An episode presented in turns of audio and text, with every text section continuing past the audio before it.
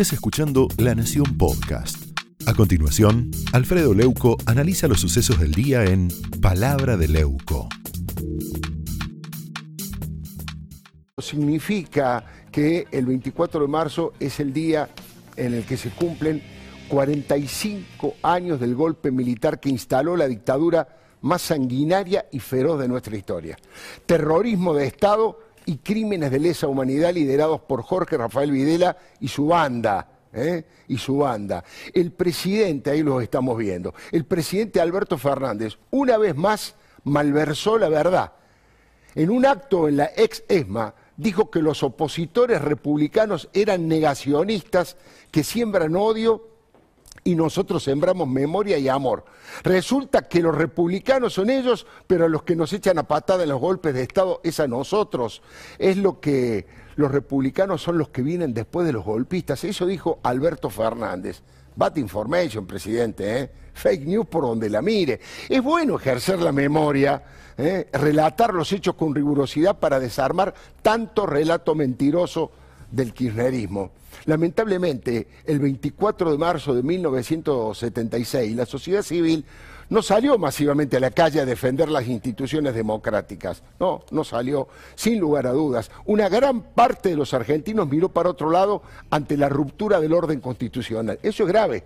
Hay que recordarlo. Nada justifica que no se resista a un golpe y no se blinde la democracia. Pero también es cierto que sobraba pánico y hartazgo social frente al desastre económico que había hecho Isabelita y a la macabra competencia de asesinatos que se había instalado entre Montoneros y la AAA. Está con nosotros Seferino Reato. En un ratito le voy a preguntar con este tema porque ha escrito varios libros sobre esa época. Todos los días, todos los días aparecían cadáveres que arrojaban los terroristas de Firmenich y las policías los policías fascistas, los parapoliciales de José López Rega. Y todos, todos, ¿eh? levantaban la bandera del peronismo. Y la inmensa mayoría de la sociedad miraba aterrorizada semejante orgía de sangre.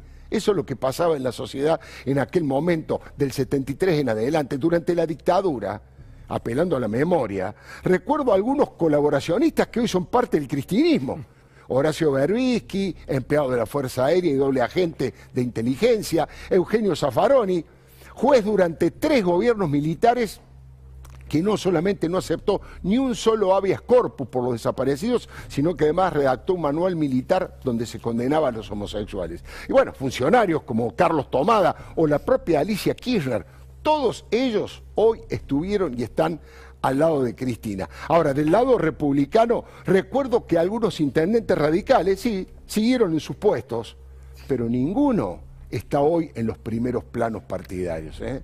La Asamblea Permanente por los Derechos Humanos, con Raúl Alfonsín y Graciela Fernández Meijide, entre otros, el CELS, digo, cuando era pluralista y lo conducía Emilio Mignone, las madres y las abuelas, antes de ponerse la camiseta de Cristina, fueron algunos de los organismos que denunciaron con mayor energía y coraje a los asesinos con uniforme. Pero el Partido Justicialista casi no movió un dedo.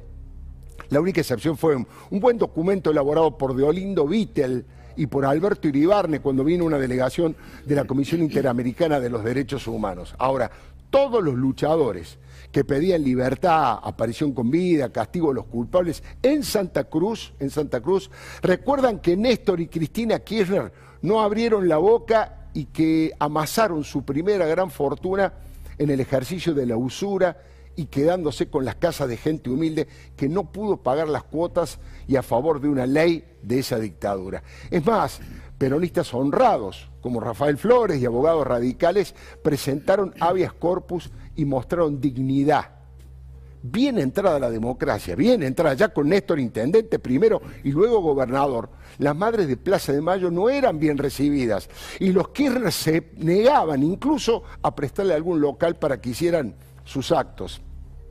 Esta es la verdad histórica. Hay fotos de Néstor Kirchner sonriendo con el general Oscar Guerrero, que había sido el sucesor del Führer Ramón Camps en la jefatura de la Policía Federal. Sí, sin ninguna duda, la hemos visto infinidad de veces. Otra fotografía de Héctor Timerman con Jorge Videla en el diario La Tarde. Después de Malvinas, la dictadura comenzó a retirarse y para salvar a los genocidas dictó una nefasta ley de autoamnistía. El candidato a presidente en el 83 del Partido Justicialista, Ítalo Luder, en la campaña confirmó que la iba a mantener. Todos pedían derogarla porque era garantizar la impunidad de esos criminales. Eso era negacionismo, señor Alberto Fernández. Y no se escuchó una sola queja del matrimonio Kirchner. Alfonsín juzgó a las juntas militares con una valentía y una lucidez republicana sin igual. Estableció la Comisión Nacional sobre Desaparición de Personas, la famosa CONADEP, que hizo un trabajo histórico y heroico. Mire, Daniel Salvador, que fue vicegobernador de María Eugenia Vidal, fue secretario de la CONADEP. Participaron de esa comisión y pusieron el cuerpo, mientras las balas todavía picaban cerca, otros radicales como Eduardo Rabosi, Santiago López, Hugo Piuchil, y Horacio Huarte. El peronismo en forma institucional y los peronistas en forma individual se negaron a formar parte de ese gran paso para establecer la verdad y la justicia.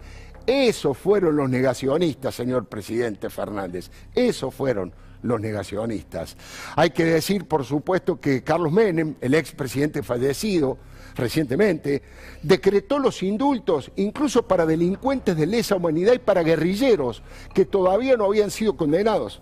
Algo absolutamente inconstitucional, pero que la historia se encargó de ignorar. Y no hay una sola declaración de Néstor ni de Cristina que hayan manifestado su oposición a ese indulto. Por lo contrario, lo apoyaron y compartieron la boleta de Carlos Menem en las elecciones siguientes. Ahora, Néstor llegó a la presidencia en el 2003 y resolvió utilizar a los organismos de derechos humanos como escudo para proteger los actos de corrupción.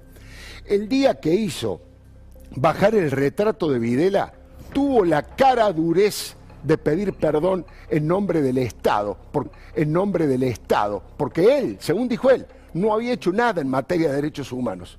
En realidad, Néstor Kirchner y el peronismo no habían hecho absolutamente nada. Raúl Alfonsín y su gobierno habían hecho mucho.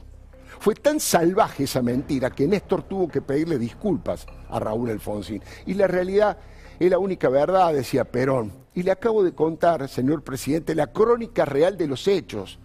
Por eso me permito preguntarle, Alberto Fernández, ¿quiénes son los negacionistas? ¿Quiénes son los que custodiaron la memoria y buscaron verdad y justicia en los momentos más peligrosos de la Argentina? Me permito decirle que no mienta tanto, ¿no? Que la gente se da cuenta, presidente. Y de paso, podría recordar la letra de su admirado Lito Nevia.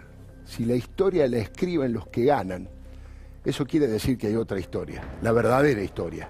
Quien quiera oír, que oiga. Le doy mi palabra. Seferino Real. Esto fue Palabra de Leuco, un podcast exclusivo de La Nación.